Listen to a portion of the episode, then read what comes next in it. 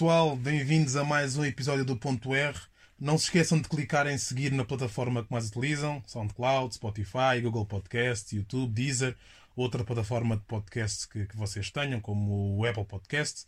Assim ficam a saber sempre que sai um novo episódio. Já sabem que podem pesquisar pelo Ponto R ou mesmo pelo meu nome, de Nascimento. Um, antes de mais, queria pedir desculpa por não ter lançado no episódio no domingo anterior. Não foi por causa do coronavírus, eu estive doente, a minha voz não estava muito boa e por isso decidi não gravar para não, para não lançar nada sem qualidade. Falar em coronavírus, uh, 245 infectados até agora, pelo menos números oficiais, 10 estão no cuidados intensivos e 3 curados. Felizmente não temos mortes em Portugal ainda, isto tudo em 10 milhões de pessoas. Eu não, quero, eu não estou a dizer isto para acalmar ninguém, até porque também não gosto de alarmar ninguém. Eu gosto de ser o mais realista possível, como sempre. Um, globalmente, globalmente falando, uh, somos, somos a ver o rácio de infectados recuperados. Percebemos que em janeiro quase, quase não havia recuperados, face ao número de infectados, e agora em março a percentagem de recuperados é superior à dos infectados. Straight fact. Quer dizer, quer dizer que o número de recuperados cresceu num fator mais ou menos de 300. Eu sei, é um facto, a comunicação social não, não foca muito nisto, não quer mostrar. Uh, como já sabemos, o culto do medo e do pânico vende bem mais e dá-lhes mais jeito, mas uh, eu acho que deveria, como todos achamos, como em todos os casos, by the way, ser informado é ter acesso a toda a informação possível, não é apenas a alguma informação que é feita de, de modo seletivo. Por isso, a meu ver, o ponto mais crítico desta virose, uh, deste novo coronavírus, é a elevada taxa de contágio. Esta é que é a perigosidade, a facilidade com que ele se propaga no tempo, no espaço. É, hum, pá, essa sim é preocupante. Um, eu acho que esse é o ponto com o qual temos de ter cuidado e é por isso que medidas como o fecho de espaço público e a quarentena são importantes, porque ele propaga-se de facto muito facilmente a uma velocidade estonteante e mesmo que a maioria das pessoas se recupere em 3, 4 semanas, nós não nos podemos esquecer dos mais velhos, não é? Daqueles que têm problemas respiratórios, asmáticos, diabéticos, pessoas com o sistema imunitário mais débil. Até pode ser que 5% dos infectados, vá, digamos assim, evolua para, para complicações mais, mais graves e 95% consiga recuperar facilmente. Um, há casos como a pneumonia, não é? E mesmo dentro da pneumonia, alguns, algo, uh, muito poucos morrem. São números elevados, mas em percentagem é muito baixa. Uh, não se esqueçam é que 5% da população portuguesa uh, são 500 mil pessoas. Não é? Isto, isto, isto, colocando a pandemia já num prisma do mais grave possível, só para terem a ideia de que a percentagem é de facto muito relativa. Uh, e todos sabemos que não há cuidados de saúde para atender 500 mil pessoas doentes nos cuidados intensivos ao mesmo tempo. Portanto, pensem bem nos outros. Tudo isto é pensar no outro.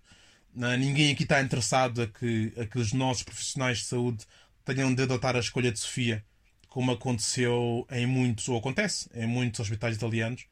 Uh, já agora, a escolha de Sofia é tipo o médico ter de escolher entre, entre, entre os doentes qual é que vai, qual é que vai uh, a, a, tratar, uh, escolher aquele que tem a maior hipótese de sobreviver, okay? para, não, para não cair no erro de escolher o paciente errado, este morrer na mesma e os outros que estavam à espera por falta de atendimento morrerem também e assim perde os pacientes todos quando podia ter salvo pelo menos um. Esta é a escolha de Sofia, salvar pelo menos, mais vale salvar um paciente do que nenhum. E portanto é neste estado que a Itália está neste momento. Um, eu, queria, eu queria falar uh, um bocado de dados. Queria dizer que no mundo todo houve 160 mil, cerca, vá, cerca, porque estes números, como vocês sabem, estão sempre a mudar, 160 mil infectados por coronavírus, 6 mil mortes e 75 mil recuperados. Só na China tem metade destes números, 80 mil casos, 3.200 mortes e 66 mil recuperados. Um, a Itália são 20 mil casos, 21 mil casos, 1.500 mortes, 2 mil recuperados. Para comparação, em Espanha são 7.700 casos, 300 mortes e 500 recuperados. E no Irão, que era até há bem pouco tempo o segundo caso mais grave, 13 mil casos, 700 mortes e 4 mil recuperados. Uh, primeiro ponto a retirar daqui é o estranho desfazamento entre as mortes na China e em Itália. O rácio. Porque é que na China em 80 mil pessoas morreram 300, a 3.300 pessoas e em Itália, em 20 mil infectados, morrem 1.500.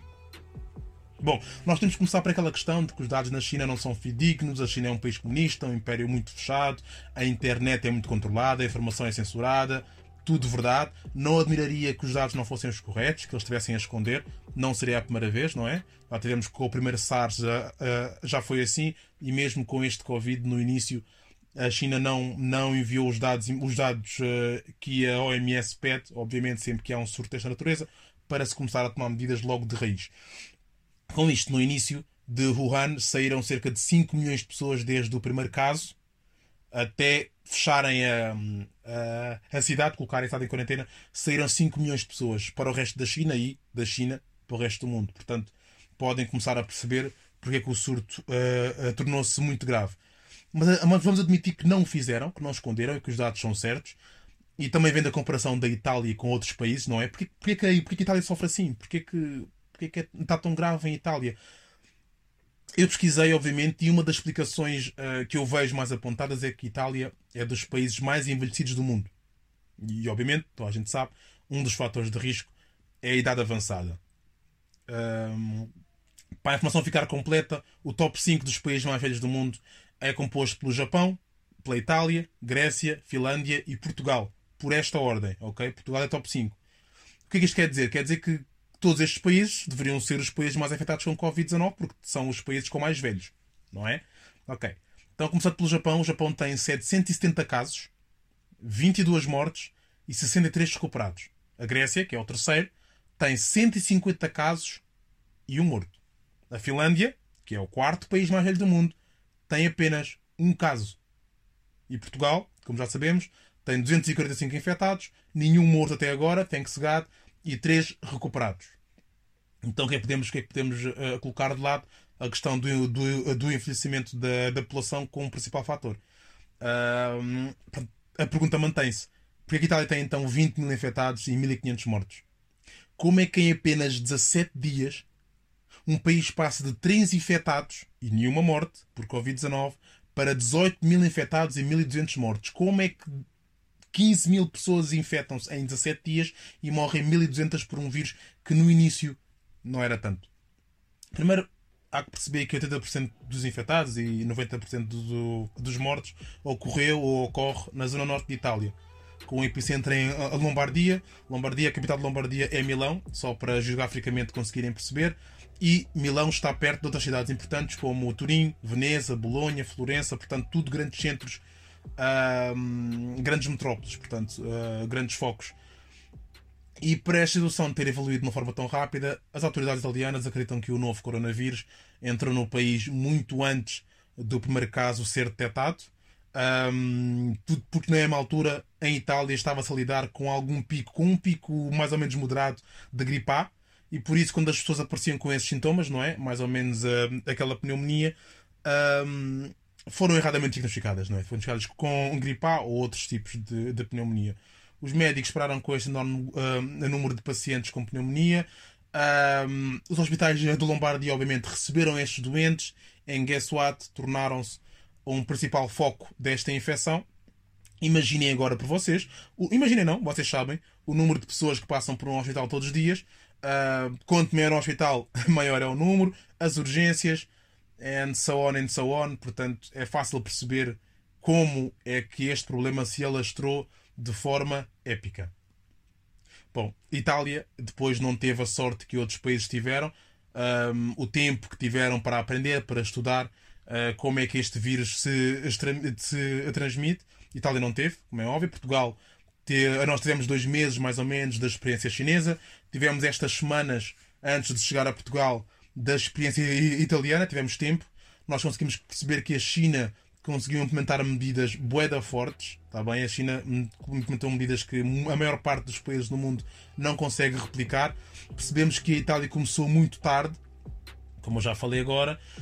Um, as autoridades já perceberam que se tratava, do Covid-19. Uh, uh, um, já era tarde demais, já havia várias cadeias de transmissão ativas e as cadeias de transmissão, quanto mais cadeias de transmissão existem ao mesmo tempo, muito uh, mais difícil é de travar uh, um vírus infecto ou contagioso.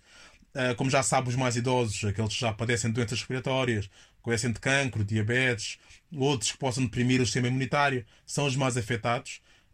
O que também se ficou a saber é que em Itália a média uh, das pessoas que morreram, a média de idades é de 81 anos, portanto, pessoas de idade mais avançada. É uma média similar à da China, é verdade. Nem sempre ocorre em outros países, este padrão nem sempre ocorre. Uh, em vez da idade, vai buscar as pessoas que têm o sistema imunitário mais, mais, uh, mais fraco, vai buscar pessoas já com problemas respiratórios, portanto, pessoas que facilmente uh, padecem de pneumonia. A boa notícia para Portugal é que nós começámos a atuar fortemente quando ainda havia poucos casos, portanto, esta curva de casos vai continuar a aumentar nos próximos dias. É normal, porque há vários casos que não foram ainda apanhados, há pessoas que não têm ainda sintomas, mas espera-se que a curva não seja tão grave como aconteceu em Itália, nem mesmo em Espanha. A Espanha também já está, está a ter uma curva bastante acentuada. Um, o que se espera é que Portugal não seja tão grave, mas pessoal, esperem eh, bem mais graves, eh, bem, eh, bem, muito mais casos, sim. Esperem, esperem milhares de casos. Uh, vamos torcer para que não haja muitas mortes, vamos torcer para que as pessoas, para que a maior parte dos casos recupere. Mas, uh, mas sim, mas esperem bem, bem uh, um número maior de casos bem maior do que os, do que os 245 até agora, até agora encontrado. Eu faço este episódio ou, ou este, este assunto com dados atualizados ao minuto sobre, sobre os casos de coronavírus. Novamente, 160 mil pessoas, 6 mil mortes, casos ativos são 80 mil, eh, casos recuperados são 75 mil. Portanto, há que ter cuidado, obviamente, é um vírus, mas nem tudo é mau. Também nem tudo é mau, portanto, não paniquem. Pessoal, antes de eu ir, eu queria só dizer isto. Eu gostei imenso de ver o People nas varandas a bater palmas. Uh, não bati, é verdade, admito que não bati. Gostei bué de ver o pessoal a dar força aos profissionais de saúde, próprios, próprios mesmo, para vocês. A energia e, a, e, a, e as correntes são muito bonitas. Os posts no Instagram e no Facebook são muito fofinhos. Mas pessoal, os médicos, os enfermeiros, os auxiliares de saúde, os bombeiros, os restantes trabalhadores na área da saúde não precisam disso. Para já o que eles precisam mesmo é que vocês fiquem em casa, que lavem as mãos, não tuçam, não espirrem para o ar ou para as mãos, não vão aos hospitais se não tiverem sintomas, sintomas graves, não roubem desinfetante nem máscaras e isso já seria mais que suficiente. Ah, e não, não assambarquem papel higiênico e bens essenciais, álcool e máscaras e essas shit. Só. A quarentena não é prisão, vocês vão poder continuar a ir ao supermercado, ok? Seus seres civilizados. Depois ainda há nos explicar quando isto tudo passar, quando houver aí tempo para, para, para pensar, alguém que me, que me explique o que, que foi aquela corrida desenfreada ao papel higiênico, em que boé pessoas levam carrinhos cheios, cheios de papel, mesmo papel higiênico, lutas entre senhoras, pessoas que deviam ter juízo. Alguém há de me explicar porque é que levaram, porque eu não consegui perceber, e eu perguntei ao pessoal mais próximo e ninguém conseguiu perceber. Tenho a certeza que se lhes perguntassem diretamente porque é que levam, eles também não saberiam responder. Pois é. Só não se esqueçam é desta merda quando forem julgar outra vez as pessoas que fogem da guerra dos seus países de origem, ok? Bom, já que estão todos cheios de espírito de solidariedade para com os profissionais de saúde, lembrem-se desta pandemia na próxima vez que eles fizerem greve por melhores condições. Mas não é para partilharem posts. Não é para baterem palmas às janelas. É mesmo para irem para a rua com eles. Ok? Porque está visto que, que se eles caírem, guess what? Nós, pelos vistos, caímos todos também. Está bem? Pronto, lembrem-se desse pânico todo, lembrem-se dessas palmas, desse apoio, e quando eles forem para a rua, a, a reivindicar melhores condições, vocês vistam a par que vão com eles. Ok? Uma boa notícia sobre a, hum, a pandemia é de que a poluição uh, baixou 20% em todo o mundo, portanto, menos produção, menos poluição. Uh, é incrível como é preciso uma virose e que o people fique com tudo em pânico, com medo de morrer para aliviarmos um pouco os pulmões do mundo, não é? Os animais devem ter, devem ter sorrido um bocado, não?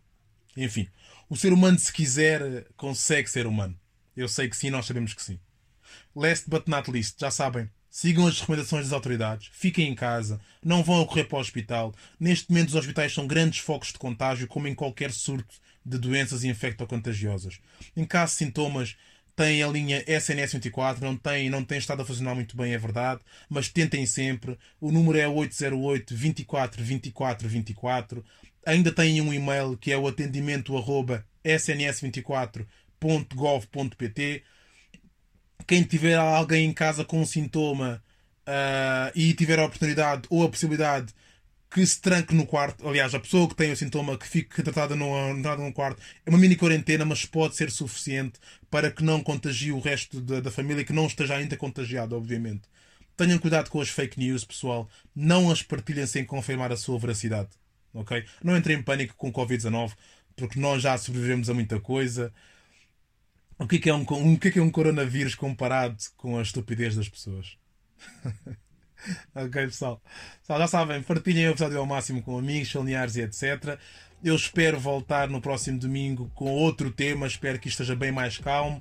Discutam entre vocês, mas sempre construtivamente. Comentem, façam sugestões no meu Instagram, frases do Rosdet, na secção comentários do SoundCloud, no Twitter, da Rosedet, é separado por underscore. Sigam-me no Spotify, o podcast é .r por extenso. Sigam-me no SoundCloud, Rosdet Nascimento.